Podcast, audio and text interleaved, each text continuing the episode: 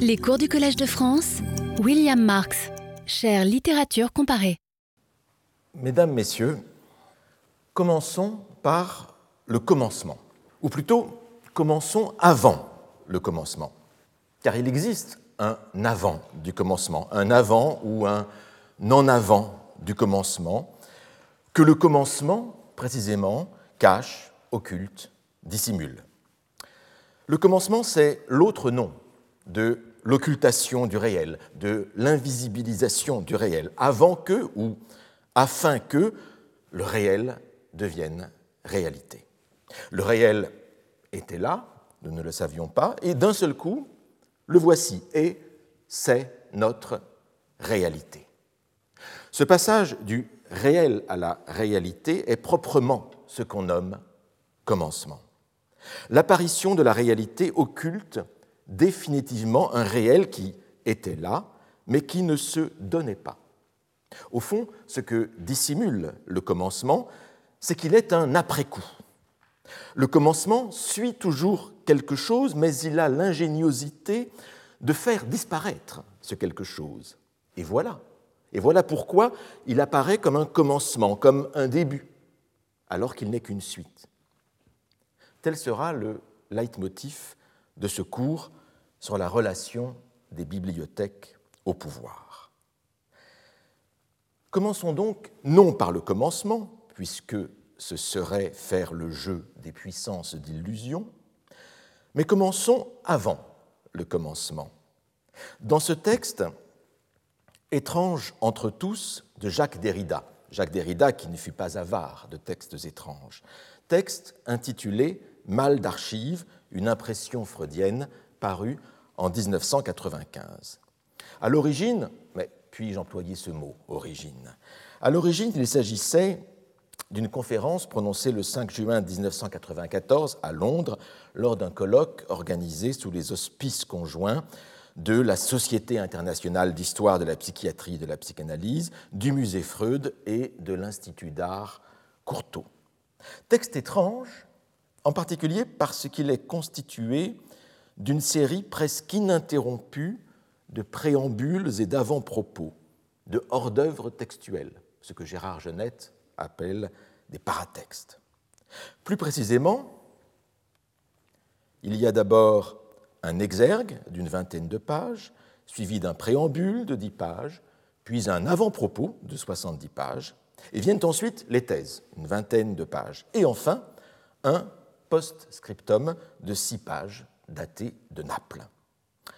Voilà du moins les parties du livre telles qu'indiquées par la table des matières. Mais dans la réalité, et je n'emploie ce mot réalité qu'avec scrupule, dans la réalité, les choses sont encore plus complexes, car la table ici ne dit pas tout. Après la table vient en effet l'achevé d'imprimer. Et l'achevé d'imprimer est suivi d'un prière d'insérer de trois pages, pardonnez le peu, où se révèle peut-être dans ce prière d'insérer le vrai sujet du livre. Mais qu'est-ce que le vrai? Mais ce n'est pas fini. Ou plutôt si, c'est fini, mais je n'ai pas tout dit, car avant l'avant-propos, avant le préambule, avant l'exergue lui-même, le livre commence par un texte. Un texte qui ne porte aucun titre, qui n'est pas dans la table des matières, un texte de sept pages. Un texte avant le commencement.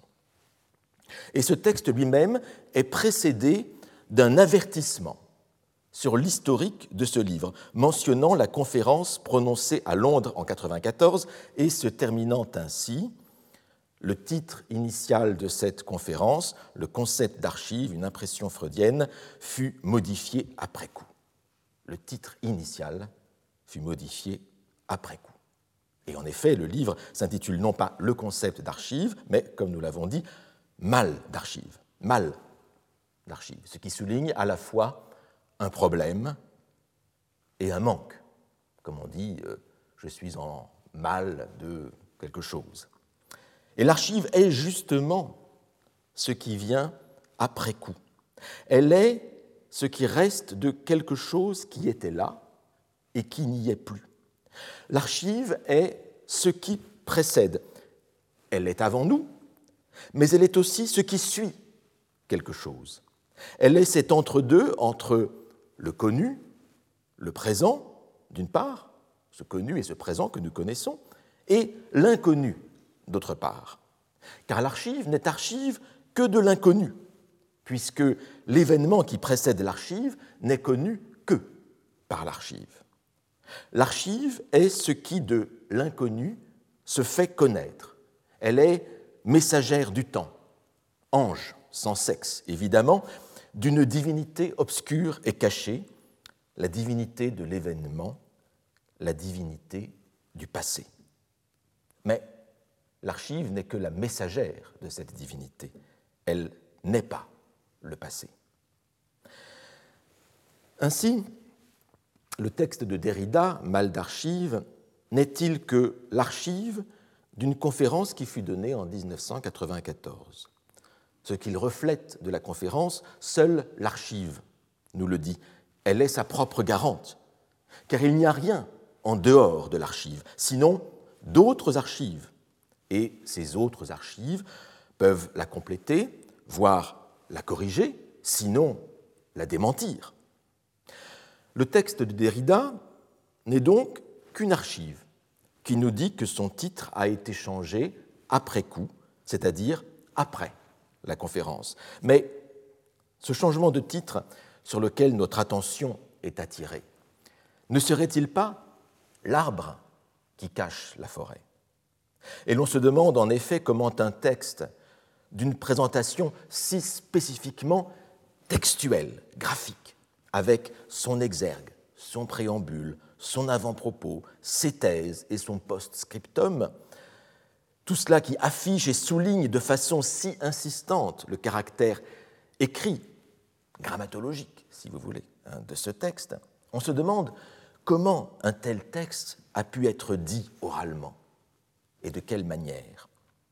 On s'interroge sur le lien entre ce texte aux marques scripturaires exhibées et une conférence donnée oralement. Et là réside peut-être le mal d'archive, son impuissance constitutive, exhibée justement par le texte de Derrida qui, comme il se doit, déconstruit avec minutie sa propre autorité. Et c'est ce qui fait de ce texte de Derrida, Mal d'archive, un texte modèle pour comprendre l'archive. Je dirais même un texte concept. Mais comme je le disais au commencement, commençons. Et je dis commençons comme si nous en étions encore au commencement et comme si sept minutes ne s'étaient pas déjà écoulées depuis le début de cette conférence.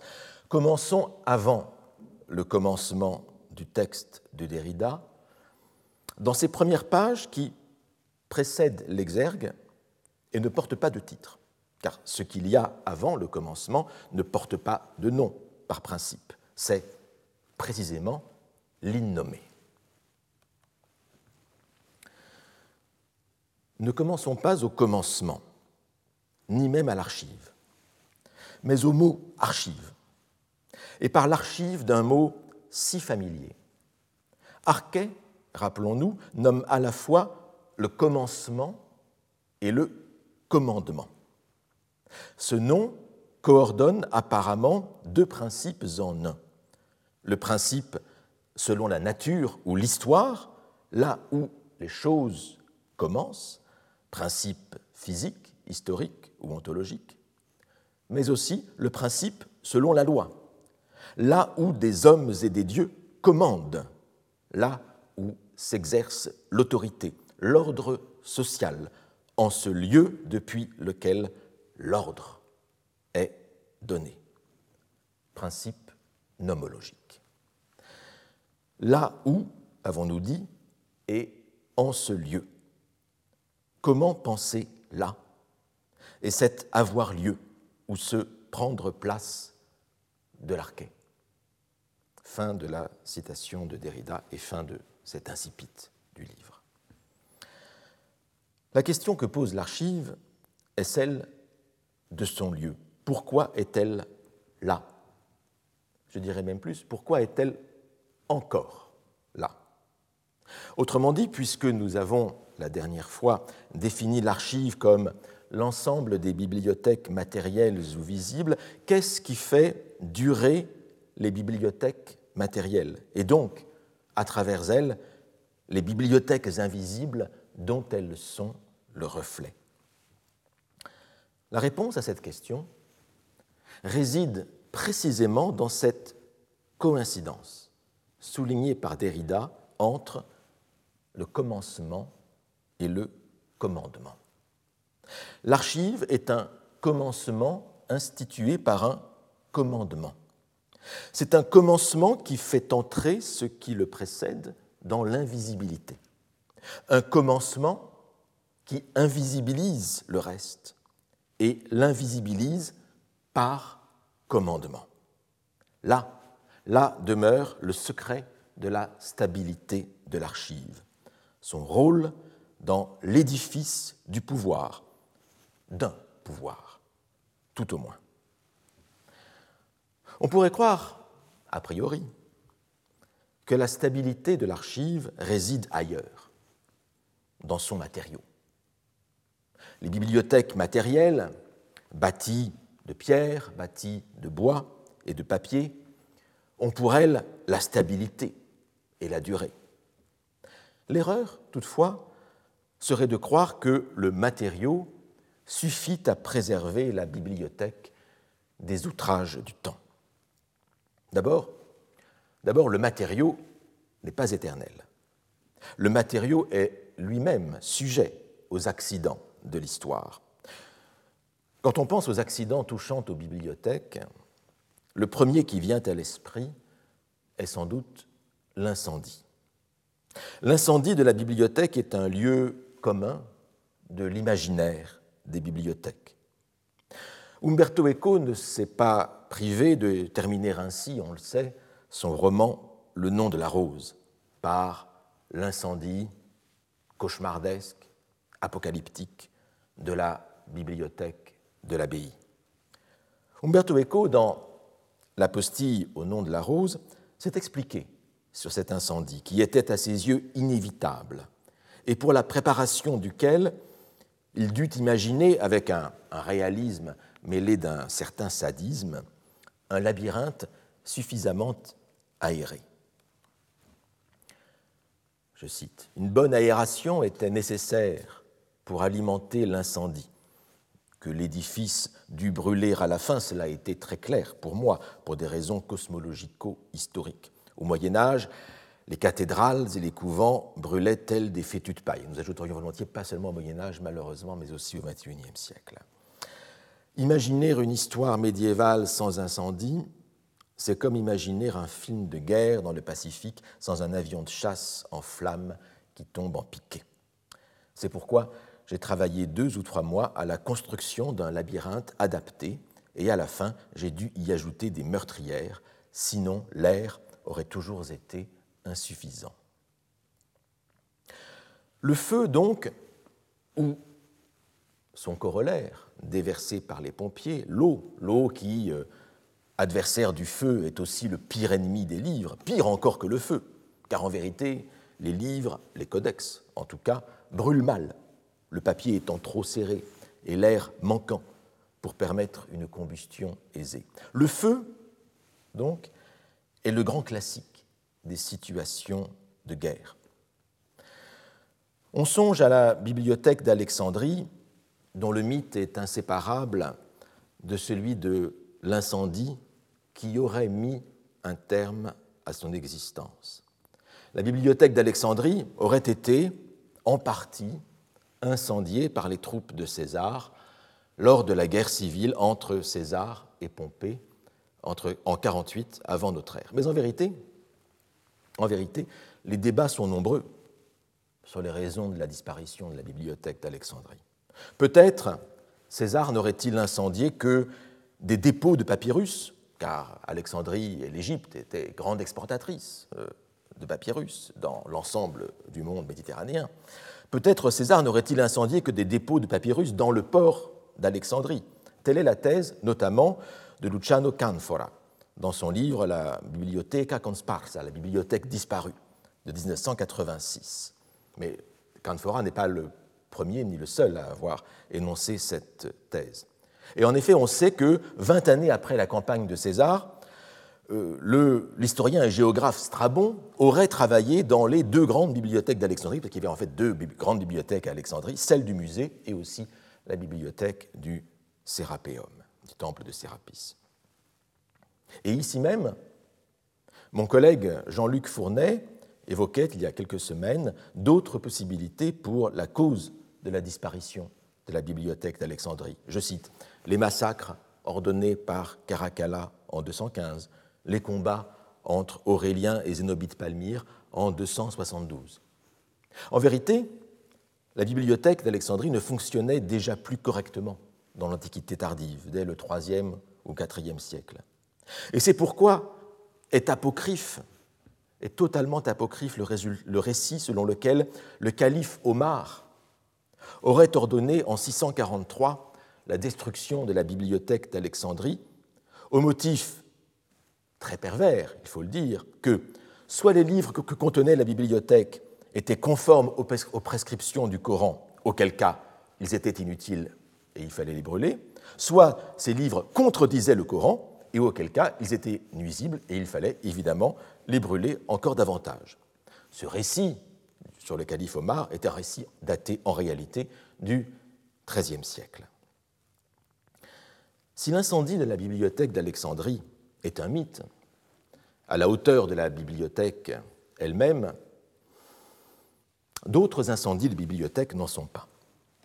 Beaucoup plus près de nous, la bibliothèque universitaire de Louvain, en Belgique, fut incendiée deux fois à chaque conflit mondial et reconstruite une première fois avec l'aide américaine et européenne, puis une seconde fois après la Seconde Guerre mondiale. Et ici, vous voyez trois états différents de la salle de lecture de la bibliothèque universitaire de Louvain.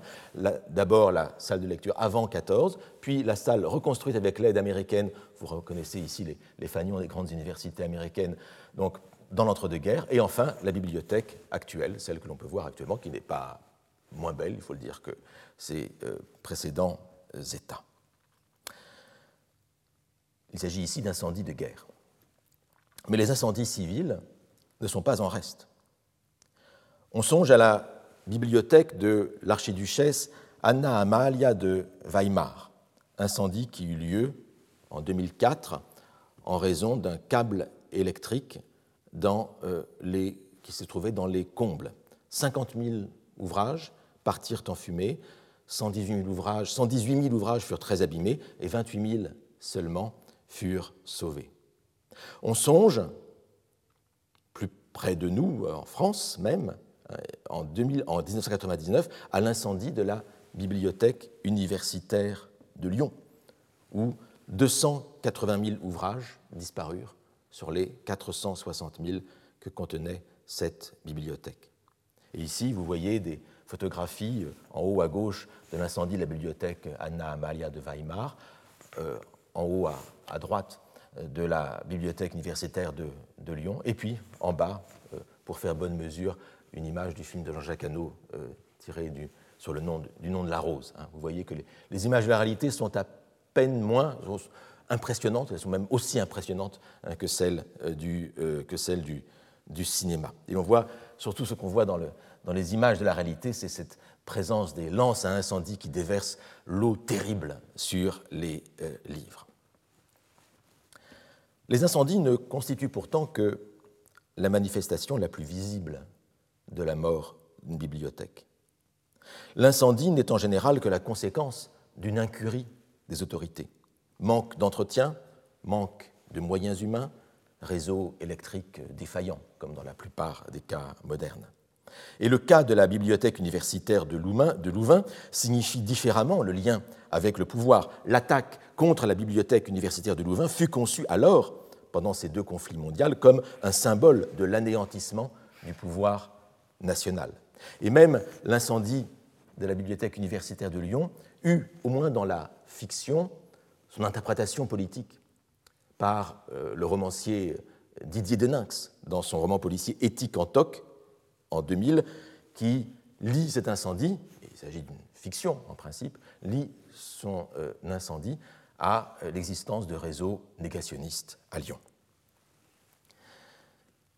Les bibliothèques privées et particulières périssent en général d'une façon beaucoup plus discrète, par le biais de l'éparpillement.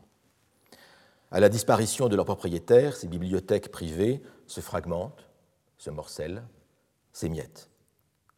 Chaque livre reprend son autonomie et se voit conférer une destinée singulière. Le rebut, le plus souvent, l'intégration dans une autre bibliothèque ou bien la revente. Les bouquinistes de la Seine, les villages de libraires de Becherel en Ille-et-Vilaine ou bien de Hay on the Wye au pays de Galles sont à bien des égards les cimetières des bibliothèques particulières. Les bibliothèques matérielles, donc, n'existent pas toutes seules.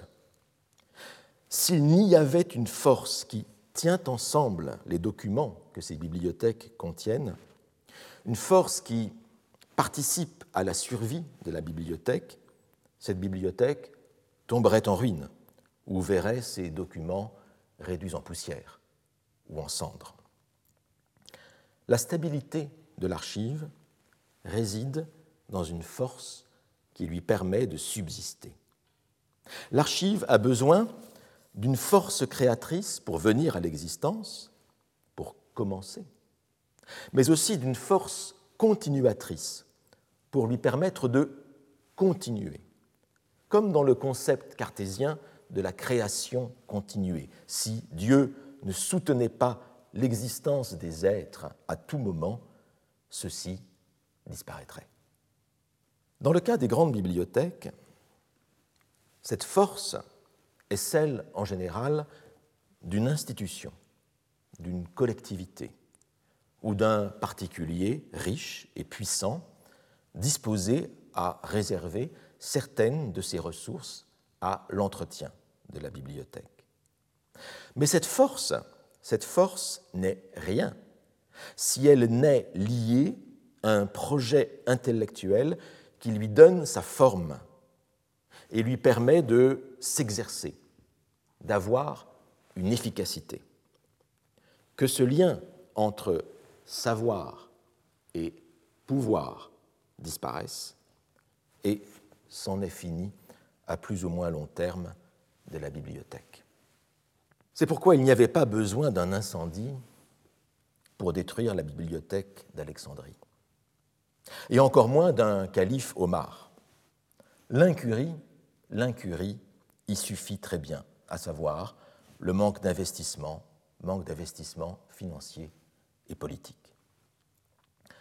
La bibliothèque d'Alexandrie ne fit que suivre au IIIe siècle le sort des bibliothèques de la partie occidentale de l'Empire romain lorsqu'elle ne fut plus entretenue. Et il est grotesque, et en tout cas cela relève d'une imagination exagérément dramatique, il est grotesque de penser que la disparition de la majeure partie de la littérature grecque antique serait due à la disparition de la bibliothèque d'Alexandrie lors d'une catastrophe plus ou moins spectaculaire incendie ou non, les papyrus de la bibliothèque d'Alexandrie auraient fini de toute façon par tomber en poussière. Car les papyrus sont choses fragiles et seuls ont été conservés jusqu'à nous les papyrus conservés dans les déserts ou sur les momies. C'est en choisissant, en choisissant ce qu'ils voulaient copier du patrimoine grec, c'est en choisissant cela que les lettrés byzantins firent le tri. Et c'est ce tri qui nous fut ensuite transmis. Tout le reste tout le reste n'est que du péplum. La disparition des textes eut lieu à bas bruit, sans fanfare ni trompette. L'articulation entre pouvoir et savoir, mise en évidence par Michel Foucault, est indispensable ici, pour comprendre une autre articulation, celle qui relie bibliothèque matérielle ou visible d'une part et bibliothèque mentale et invisible d'autre part. La bibliothèque est l'un des lieux où se manifeste de la façon la plus évidente le lien entre le pouvoir d'amasser, d'instituer, de montrer, pouvoir donc politique et ou économique, et d'autre part une conception du monde et des savoirs. Et cette relation entre pouvoir et savoir double de façon très exacte la relation existant entre l'institution concrète de la bibliothèque et la bibliothèque invisible dont elle est en quelque sorte l'expression ou l'incarnation. Disons les choses encore plus précisément. La bibliothèque invisible est le motif politique qui permet à la bibliothèque matérielle C'est parce que le pouvoir a intérêt à promouvoir un certain savoir, une certaine organisation du savoir, une certaine conception de la culture et du monde que la bibliothèque matérielle trouve la justification de son existence. Ce lien des grandes bibliothèques avec une force relevant du pouvoir politique se lie dans le nom même des bibliothèques, bibliothèque royale, puis nationale en France, Library of Congress, et le Congrès américain est évidemment le cœur du pouvoir aux États-Unis. Ces bibliothèques aussi portent parfois les noms d'hommes d'État, la bibliothèque Mazarine, la bibliothèque François Mitterrand. La bibliothèque matérielle est un attribut de l'autorité. Et cela est vrai dès l'Antiquité classique, et sans doute aussi déjà dans l'espace mésopotamien. À Alexandrie et dans les monarchies hellénistiques, la bibliothèque publique était un signe du pouvoir royal, le pouvoir du basileus, comme à Rome. Eh bien, examinons maintenant, examinons en particulier ce cas romain des bibliothèques publiques, ce cas romain qui va nous occuper à présent. Les grandes bibliothèques publiques dont les Romains pouvaient avoir connaissance avant qu'ils n'en eussent chez eux, ces grandes bibliothèques publiques étaient essentiellement deux grandes bibliothèques hellénistiques. La grande bibliothèque d'Alexandrie et celle de Pergame. Celle d'Alexandrie avait été fondée par le premier roi Lagide, Ptolémée Soter, puis fut agrandie par son successeur sur le trône, Ptolémée Philadelphe. Cette bibliothèque appartenait au musée, institution qui, comme son nom l'indique, était dédiée aux muses, musée qui lui-même ne représentait, c'est important, qu'une annexe du palais royal. Quant à la bibliothèque de Pergame, elle fut instituée par Attal Ier au cours de la seconde moitié du IIIe siècle avant notre ère, sur le modèle et en concurrence de la bibliothèque alexandrine. La fondation de bibliothèques publiques appartenait ainsi de plein droit aux prérogatives royales. Et à Rome, de fait, les premières grandes, les premières grandes bibliothèques eurent une origine royale.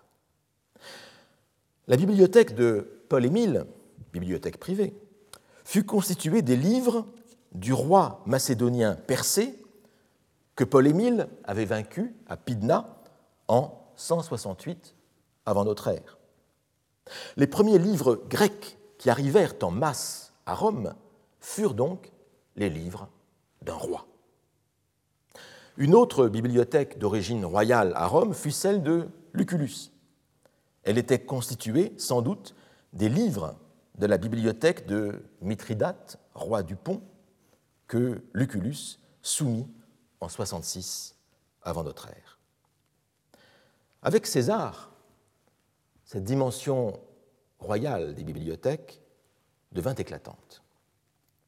César, en effet, avait conçu le projet d'ouvrir au public une bibliothèque d'ouvrages latins et grecs aussi grande que possible. Et il avait confié à l'érudit Varon le soin d'organiser cette bibliothèque. Cette double ambition d'encyclopédisme d'une part et d'ouverture au public d'autre part apparentait de manière évidente cette bibliothèque projetée par César à la bibliothèque d'Alexandrie. Et le fait que ce projet émana d'un seul homme, César, et fut financé par lui seul, faisait de cette bibliothèque la manifestation d'une royauté de fait, sinon de droit. César, on le sait, fut assassiné pour avoir voulu être roi, ou du moins pour l'avoir laissé croire. Et la bibliothèque qu'il imaginait constitue l'un des nombreux témoignages de cette volonté. Mais le projet de César fut en quelque sorte achevé par Asinius Polion. Asinius Polion qui, grâce au butin qu'il avait conquis sur les Parthes, et toujours avec l'aide de Varron, Asinius Polion qui fonda en 39, avant notre ère toujours, la première bibliothèque publique de l'histoire de Rome, la bibliothèque de l'Atrium de la Liberté, Atrium Libertatis, l'Atrium de la Liberté. Le choix de ce lieu était parfaitement concerté. La libertas, en latin, désignait en effet la situation d'un peuple qui ne reçoit sa loi de personne d'autre que lui-même. C'était la situation, en principe, du peuple romain.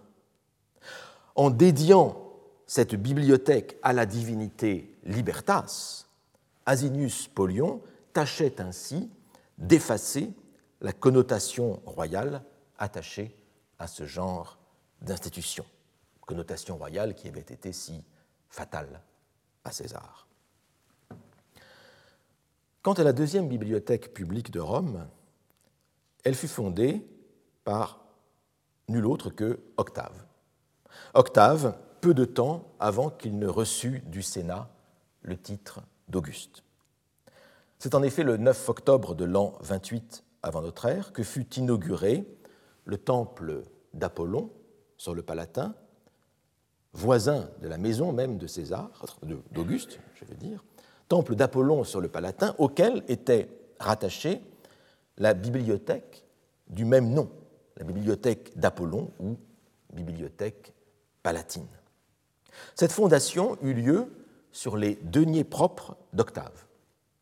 Octave, sur le point de devenir Auguste, montrait sa puissance et ses ressources en offrant à Rome un temple et une bibliothèque après sa victoire sur Antoine à Axiom.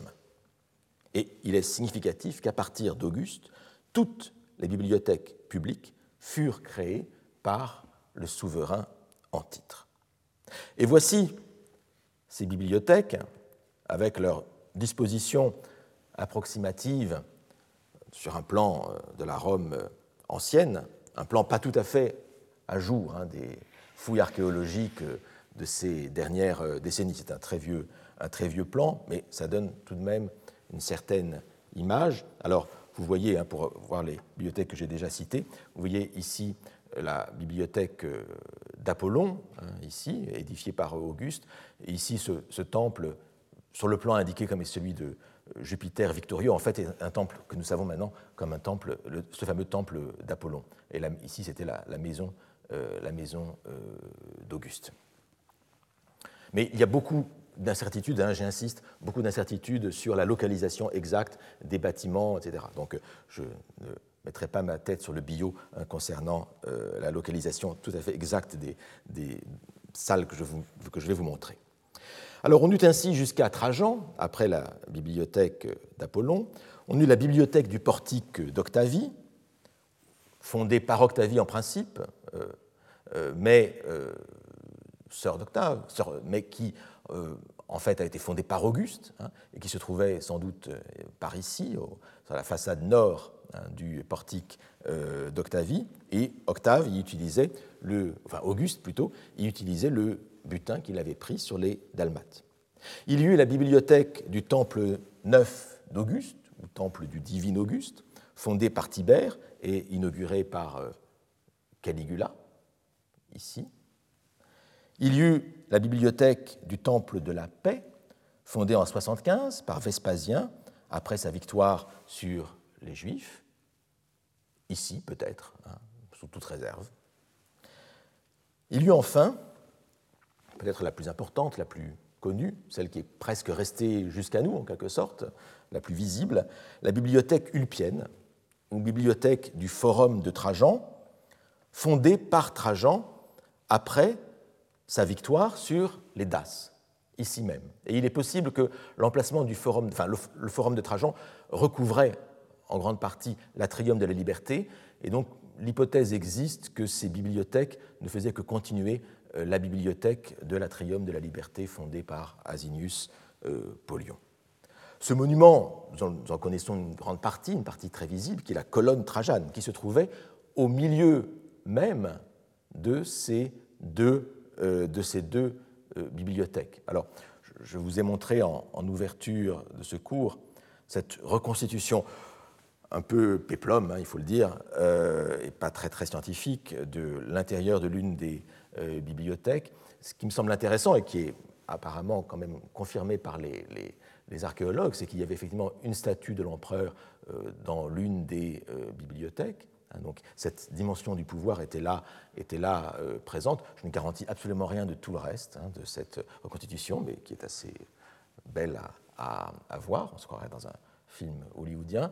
Et autre reconstitution, plus juste sans doute, euh, c'est la reconstitution de, ce, de, cette partie donc de l'arrière du, forum, derrière la basilique ulpienne que vous voyez euh, ici. Vous voyez la, colonne trajane hein, qui se dresse toujours à Rome, et les deux bibliothèques hein, euh, symétriques, en fait une bibliothèque latine, j'y reviendrai, et une bibliothèque grecque, je ne saurais vous dire laquelle était latine, l'autre était, grecque, entourant, entourant cette colonne trajane que l'on peut lire comme un, volumen, justement, comme un, rouleau déroulé en guise de colonne, racontant des campagnes militaires victorieuses, alors que vous avez de part et d'autre d'autres volumina, hein, d'autres euh, rouleaux euh, qui sont conservés en guise d'archives de la guerre et de la victoire, car ces bibliothèques étaient aussi des bibliothèques archives euh, de l'Empire. À chaque fois que j'ai cité ces bibliothèques, j'ai parlé des, conquêtes faites par l'un ou l'autre des, empereurs. Autant de victoires, autant de bibliothèques. Les bibliothèques publiques forment le témoignage visible des conquêtes de Rome. Tout en signant visuellement le retour à la paix, elles mettent en scène les victoires et les butins rapportés. Elles servent de mémorial de la victoire. Et les livres font partie du butin, au même titre, par exemple, que les œuvres d'art. Acte d'autorité, la fondation de bibliothèques publiques à Rome correspond aussi à une conception particulière du savoir et de la culture. Ainsi, ces bibliothèques étaient-elles en général structurées en partie double, comme je vous l'ai dit? Et cette bipartition des bibliothèques publiques romaines dit quelque chose d'important d'une vision de la culture Les bibliothèques grecques, en effet, à Athènes, à Alexandrie, à Pergame, ne contenaient que des livres en grec. Mais l'Empire romain, comme l'a rappelé Paul Veyne dans un grand livre, l'Empire romain était un empire bilingue. Aussi, les bibliothèques publiques à Rome furent-elles constituées en partie double, une partie de langue grecque et une autre de langue latine, comme les deux hémisphères linguistiques de l'Empire. Et les plans semblent indiquer, parfois, pas toujours, une structure symétrique. C'est le cas en particulier de la euh, bibliothèque ulpienne, sur le forum de Trajan. Or, une telle symétrie, si belle qui semble s'imposer de soi, en vérité, une telle symétrie ne va pas de soi. Historiquement, la littérature de langue grecque, au sens large du mot euh, littérature, La littérature de langue grecque était beaucoup plus ancienne que la littérature latine et donc beaucoup plus abondante. Cette symétrie imposée par l'architecture, par la disposition des lieux, par l'urbanisme, était donc signifiante. En intégrant les fonds grecs dans les bibliothèques publiques, Rome, les empereurs, manifestaient la reconnaissance de la littérature grecque comme un trésor inaliénable de l'Empire. Mais par ailleurs, par ailleurs, l'existence d'une section latine apparemment équivalente à la section grecque mettait la littérature de langue latine sur un pied d'égalité avec la littérature de langue grecque. Dans les faits, certes, il n'est pas improbable que les collections latines aient été moins développées que les collections grecques. Aussi employait-on des savants d'origine grecque à la tête de ces bibliothèques. Mais la bipartition symétrique manifestait, sur le mode architectural, un programme impérial à la fois d'enrichissement par le patrimoine grec et de développement du savoir en latin. Une telle bipartition des bibliothèques était vraiment entrée dans l'usage. Aussi quand, dans le Satyricon de Pétrone, le richissime affranchi Trimalcion, hein, qui occupe une bonne partie de la partie de, de, ce que nous avons conservé du euh, Trimalcion se vante de posséder trois bibliothèques. Mais il ne faut pas voir dans, ces, dans ce chiffre 3 une erreur de copiste. En réalité, c'est plutôt le caractère du personnage, Trimalcion, qui est ainsi désigné par cette vantardise. Aussi imbu de sa richesse qu'ignorant, Trimalcion ne peut pas, en effet, se contenter, comme ses contemporains, de deux bibliothèques seulement, une grecque et une latine. Il en ajoute donc une troisième, pour faire plus chic, pour faire plus riche, et cette troisième bibliothèque, invisible, là encore, est à mettre au nombre de toutes les fadaises dont Trimalcion est coutumier. L'en-dedans des bibliothèques dit, on le voit, quelque chose du pouvoir qui les organise. Mais l'en-dehors des bibliothèques est aussi très significatif de ce pouvoir. Tout livre,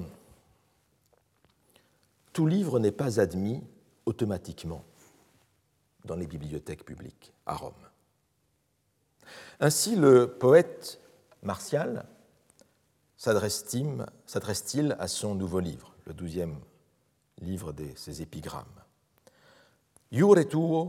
Tuo uneranda novi pete limina templi, reddita pierio sunt ubitecta coro. Passe, tu en as le droit, tu en as le droit, hein, iure tuo. Passe, tu en as le droit, le vénérable seuil du temple neuf. C'est le temple neuf d'Auguste, le temple du divin Auguste. C'est une bibliothèque donc, dont les murs ont été rendus au cœur des Pierrides, les Pierrides étant notre nom des, des muses. Donc, on a là ici euh, un discours adressé par le poète à son livre, qui fait allusion ici à la bibliothèque de ce temple du Divin Auguste, à la bibliothèque fondée par Tibère, mais on voit que ce iure tuo, parce que tu en as le droit, ce terme ius renvoie à un acte légal d'autorisation pour entrer dans euh, cette bibliothèque. Martial a la chance de voir ses livres entrer dans les bibliothèques. Plus dramatique, est le cas des auteurs interdits de séjour, dont le plus célèbre est Ovide. Ovide, après sa disgrâce, qui eut lieu en l'an 8 de notre ère.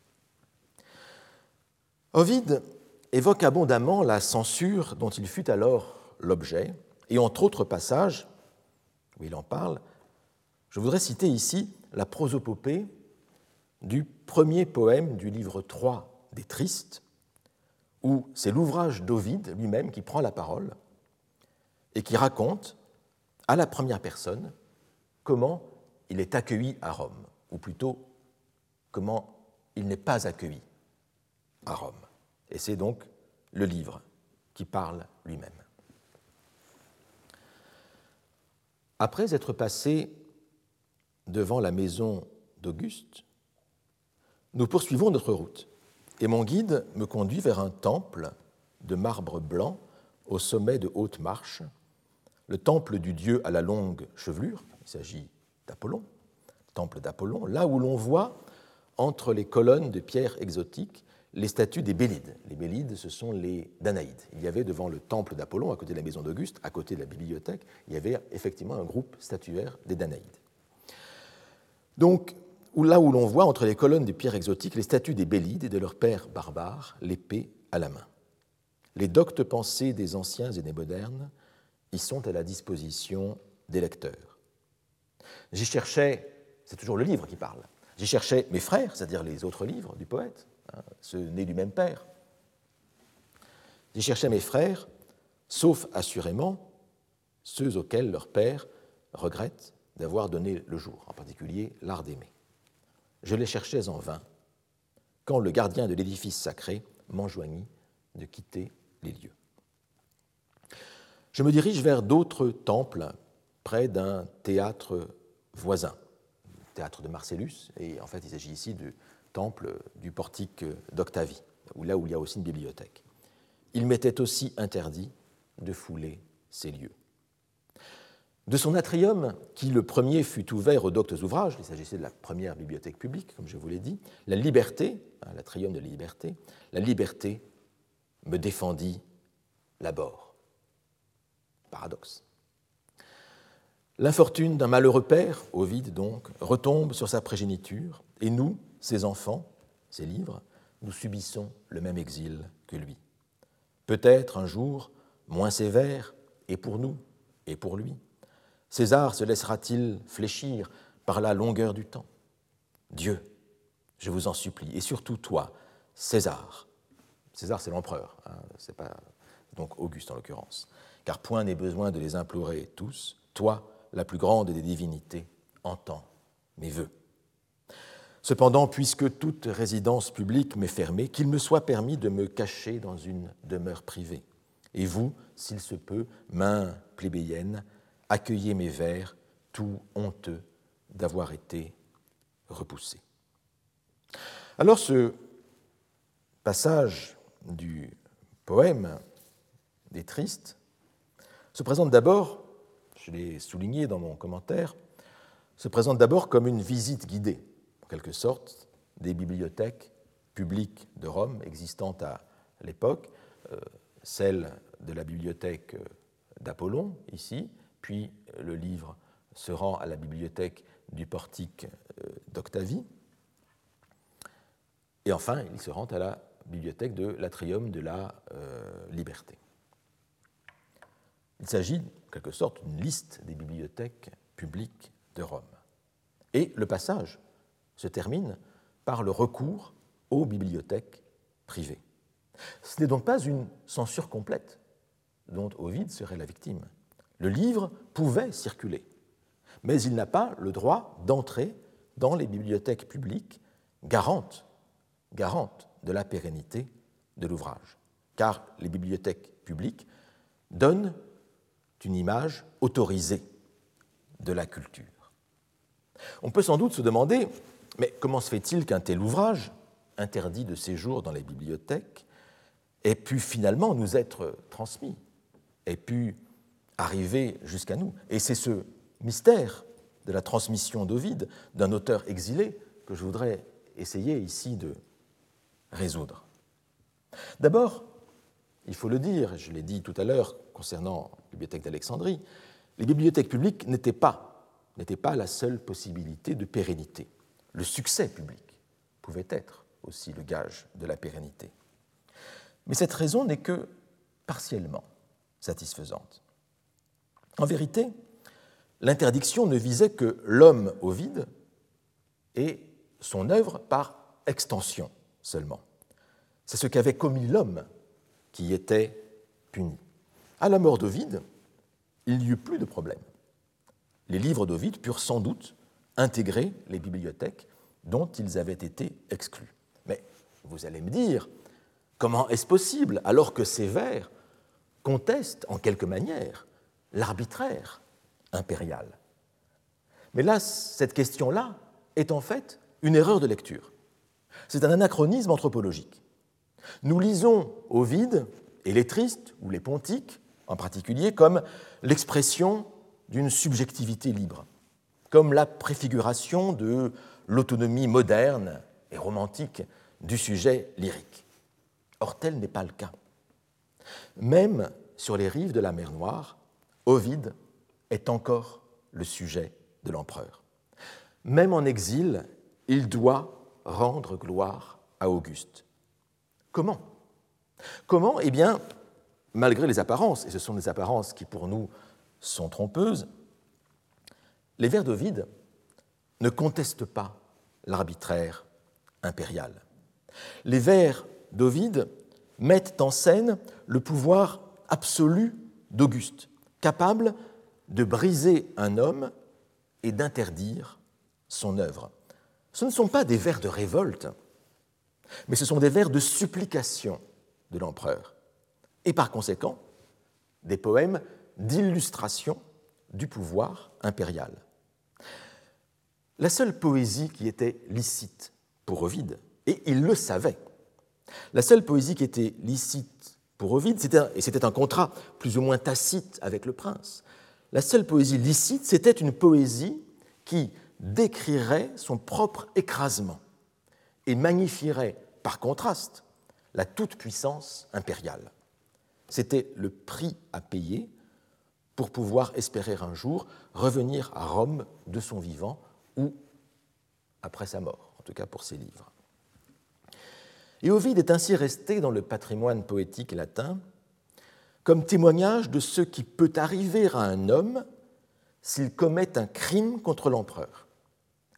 Et c'est à ce titre qu'il a pu parvenir jusqu'à nous, que son œuvre a pu parvenir jusqu'à nous, comme un avertissement terrifiant donné par Auguste à chacun des lecteurs du poète, c'est-à-dire à chacun de nous, en définitive, mais aussi un avertissement donné à chacun des contemporains d'Auguste. Et c'est pourquoi, et c'est pourquoi le livre pouvait, devait même, devait même entrer dans les maisons particulières. Il devait appartenir à des bibliothèques privées. Il fallait que, c'est ces mains plébéiennes dont parle le poème d'Ovide que j'ai cité tout à l'heure, il fallait que le poème fût lu, il fallait que le poème fût connu pour que le message fût efficace. Une lettre de supplication adressée par le poète, mais une lettre de supplication sans réponse, était l'avertissement le plus terrible qui pût être adressé. On se trouve donc ici au théâtre du pouvoir impérial. Un théâtre dressé spécialement pour l'édification des sujets du prince. Et le lecteur-spectateur assiste médusé à une scène dramatique. La supplication qu'un coupable, Ovide, adresse au prince en se jetant à ses genoux et en narrant dans le détail ses souffrances depuis sa condamnation. Pitié et terreur. Les ingrédients traditionnels de la tragédie sont présents. Pitié, pitié pour le poète qui a commis une faute, assurément, il le reconnaît, et dont la punition, un exil au plus loin de Rome, dans des contrées barbares, paraissait inhumaine. Mais également terreur, la terreur de subir le même sort que le poète, d'autant que, de façon particulièrement perverse, la faute n'est jamais désignée proprement. Et ici se vérifie de façon frappante deux maximes formulées par Aristote dans la poétique. La première est celle de la faute tragique au chapitre 13. Le bon héros tragique est, je cite Aristote, celui qui, sans être un parangon de vertu et de justice, tombe dans le malheur, non pas, non pas à cause de ses vices ou de sa méchanceté, mais à cause de quelque erreur, amartia en grec, l'erreur tragique.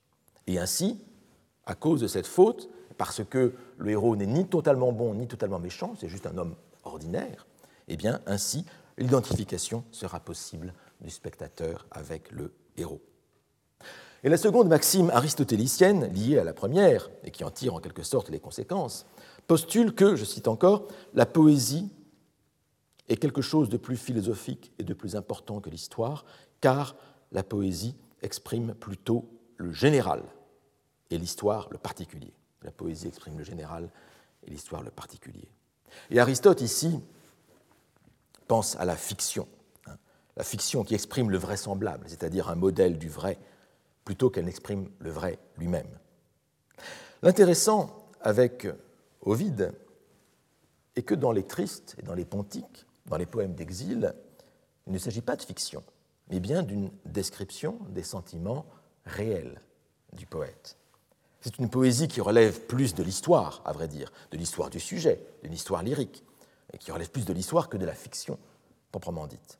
Pourtant, pourtant, ce lyrisme élégiaque, cette histoire d'un malheur particulier, individuel, est doté d'une valeur de généralité liée précisément au silence soigneusement gardé sur l'origine de ce malheur. Et c'est ce qui fait du malheur d'Ovide un malheur universel, un malheur qui pourrait arriver à tous, dont tous pourraient être la victime, mais pas n'importe quel malheur, un malheur politique, le malheur du châtiment impérial, le malheur de la vindicte du prince, qui peut tous nous frapper. Alors il y a certes une faute, une faute affichée avec complaisance toutefois par Ovide, et presque avec ostentation, la publication de l'art d'aimer. Mais cette publication, en vérité, avait précédé de huit ans la relégation en exil, il paraît improbable que l'art d'aimer soit la véritable cause de l'exil d'Ovide. Aujourd'hui, les commentateurs ont beaucoup, ils ont énormément glosé sur la faute commise par Ovide. Peut-être, c'est l'hypothèse par exemple de Léon Hermann dans un article fameux de 1938 sur la faute secrète d'Ovide, peut-être Ovide avait-il assisté de manière indiscrète à des mystères obscènes, interdits aux hommes, les mystères de Bonadea, la bonne déesse, auxquels participait Livie, la femme d'Auguste. Peut-être, selon Salomon Rénac, peut-être Ovide avait-il assisté à une séance de divination où la succession d'Auguste par le fils de Livie, Tibère, fut remise en cause. Cur aliquid vidi, cur noxia lumina feci, cur imprudenti cognita culpa mi. Pourquoi ai-je vu quelque chose? Pourquoi ai-je rendu coupable mes yeux? Pourquoi les réflexions m'a-t-elle fait connaître ma faute? Peut-être donc ces hypothèses sont-elles bonnes, ou peut-être que non. En vérité, nous n'en savons rien, et nous n'en saurons jamais rien. Mais cette incertitude ne doit pas être comprise comme un problème de notre connaissance, comme la preuve d'une insuffisance de la connaissance historique. Cette incertitude n'est pas un problème en soi, il faut au contraire renverser les termes. L'incertitude sur la nature du crime commis par Ovide n'est pas un problème, elle est en revanche une donnée du problème, une donnée qu'il nous faut prendre en compte dans l'analyse de la situation. Car cette incertitude sur le crime commis, elle est à dessein, elle est construite par Ovide. Je dirais même, elle est co-construite co-construite par Ovide et par Auguste, comme un secret qui leur est commun et qui ne sera jamais révélé. Ce secret est peut-être imposé par les circonstances en tant que secret d'État, ou bien à la frontière de l'État et du citoyen, du public et des privés, étant donné le, statut particulier du principat d'Auguste. Auguste, n'est officiellement, en vérité, que le premier des sénateurs. Mais peut-être le secret, peut-être le secret donc est-il imposé par les circonstances. Mais une chose est sûre, le secret sur la faute d'Ovide est devenu un instrument rhétorique, et disons même plus, une arme dans le dispositif de contrôle du discours instauré par le Principat. Ovide peut tout dire, il peut se plaindre, il peut supplier, il peut tout dire, sauf sa faute. Par la faute, par sa faute, celle qu'il a commise, il est pieds et poings liés. Il est livré à Auguste, il est relégué en exil. Il est pieds et poings liés, mais il a aussi la langue liée également. A-t-il assisté à un mystère auquel il n'était pas invité? Nul ne le sait. Mais une chose est certaine, par sa faute, il est devenu un initié, un myste, au sens propre, à savoir quelqu'un qui a la bouche close, c'est le sens du mot en grec. Et sa poésie n'a pour ainsi dire d'autre objet que de taire ce qui est à l'origine de sa parole poétique, la cause de son malheur, l'origine de son inspiration, la source même d'où sourd la parole élégiaque. poésie mystérieuse ou mystique au sens propre, car dans ce qui est tu, dans ce silence central, réside l'efficace du poème, sa capacité à agir sur le lecteur et sa raison d'être. Et ce qui est tu Ce qui est tu, c'est, pour reprendre la réflexion de Derrida par laquelle nous avons ouvert ce cours, ce qui est tu, c'est ce qui précède le commencement du poème. L'archive, le poème d'Ovide, occulte ce qui le précède. Le poème d'Ovide commence précisément pour occulter ce qui le précède, pour occulter, comme on dit en latin, le nefandum, le nefandum, à savoir l'impiété commise, le crime. Mais nefandum signifie étymologiquement ce qui ne doit pas être dit. La parole d'Ovide est désormais soumise au prince. Et l'échec de cette parole, le silence qu'elle est obligée de garder, sert d'illustration exemplaire, de cas d'école, d'exemplum, de l'exercice de l'autorité impériale. L'échec d'Ovide est mis en, scène, en scène ad maiorem gloriam divi Augusti, comme aurait dit les jésuites, hein, pour une plus grande gloire du divin Auguste. Et ce crime indicible fait d'autant plus trembler les lecteurs, puisque nul ne sait de quel crime, de quelle faute un citoyen romain pourrait se rendre coupable aux yeux du prince. C'est une faute par irréflexion, imprudenti, ce qui la rend d'autant plus généralisable à n'importe quel citoyen. Et c'est pourquoi l'œuvre d'Ovide a été transmise jusqu'à nous comme exemplum. L'exclusion d'Ovide des collections des bibliothèques publiques, au moins sous la fin du règne d'Auguste et sous Tibère, définit ainsi un espace exemplaire, où même ce qui reste en dehors de la bibliothèque, l'œuvre d'Ovide, sert d'exemple frappant pour tout un chacun. L'en dehors de la bibliothèque, c'est le territoire du malheur un territoire dévolu à la voix malheureuse du poète. Et cet en dehors n'est pas moins signifiant que l'en dedans. On pourrait nommer cet en dehors de la bibliothèque la bibliothèque invisible des exclus. Et l'existence de cette bibliothèque invisible est peut-être la vraie raison, la vraie raison, la raison fondamentale de l'existence de bibliothèques matérielles. L'en dedans sert à définir un en dehors. Rendez-vous dans 15 jours pour notre dernier cours de l'année. Retrouvez tous les contenus du Collège de France sur www.colège-2-france.fr.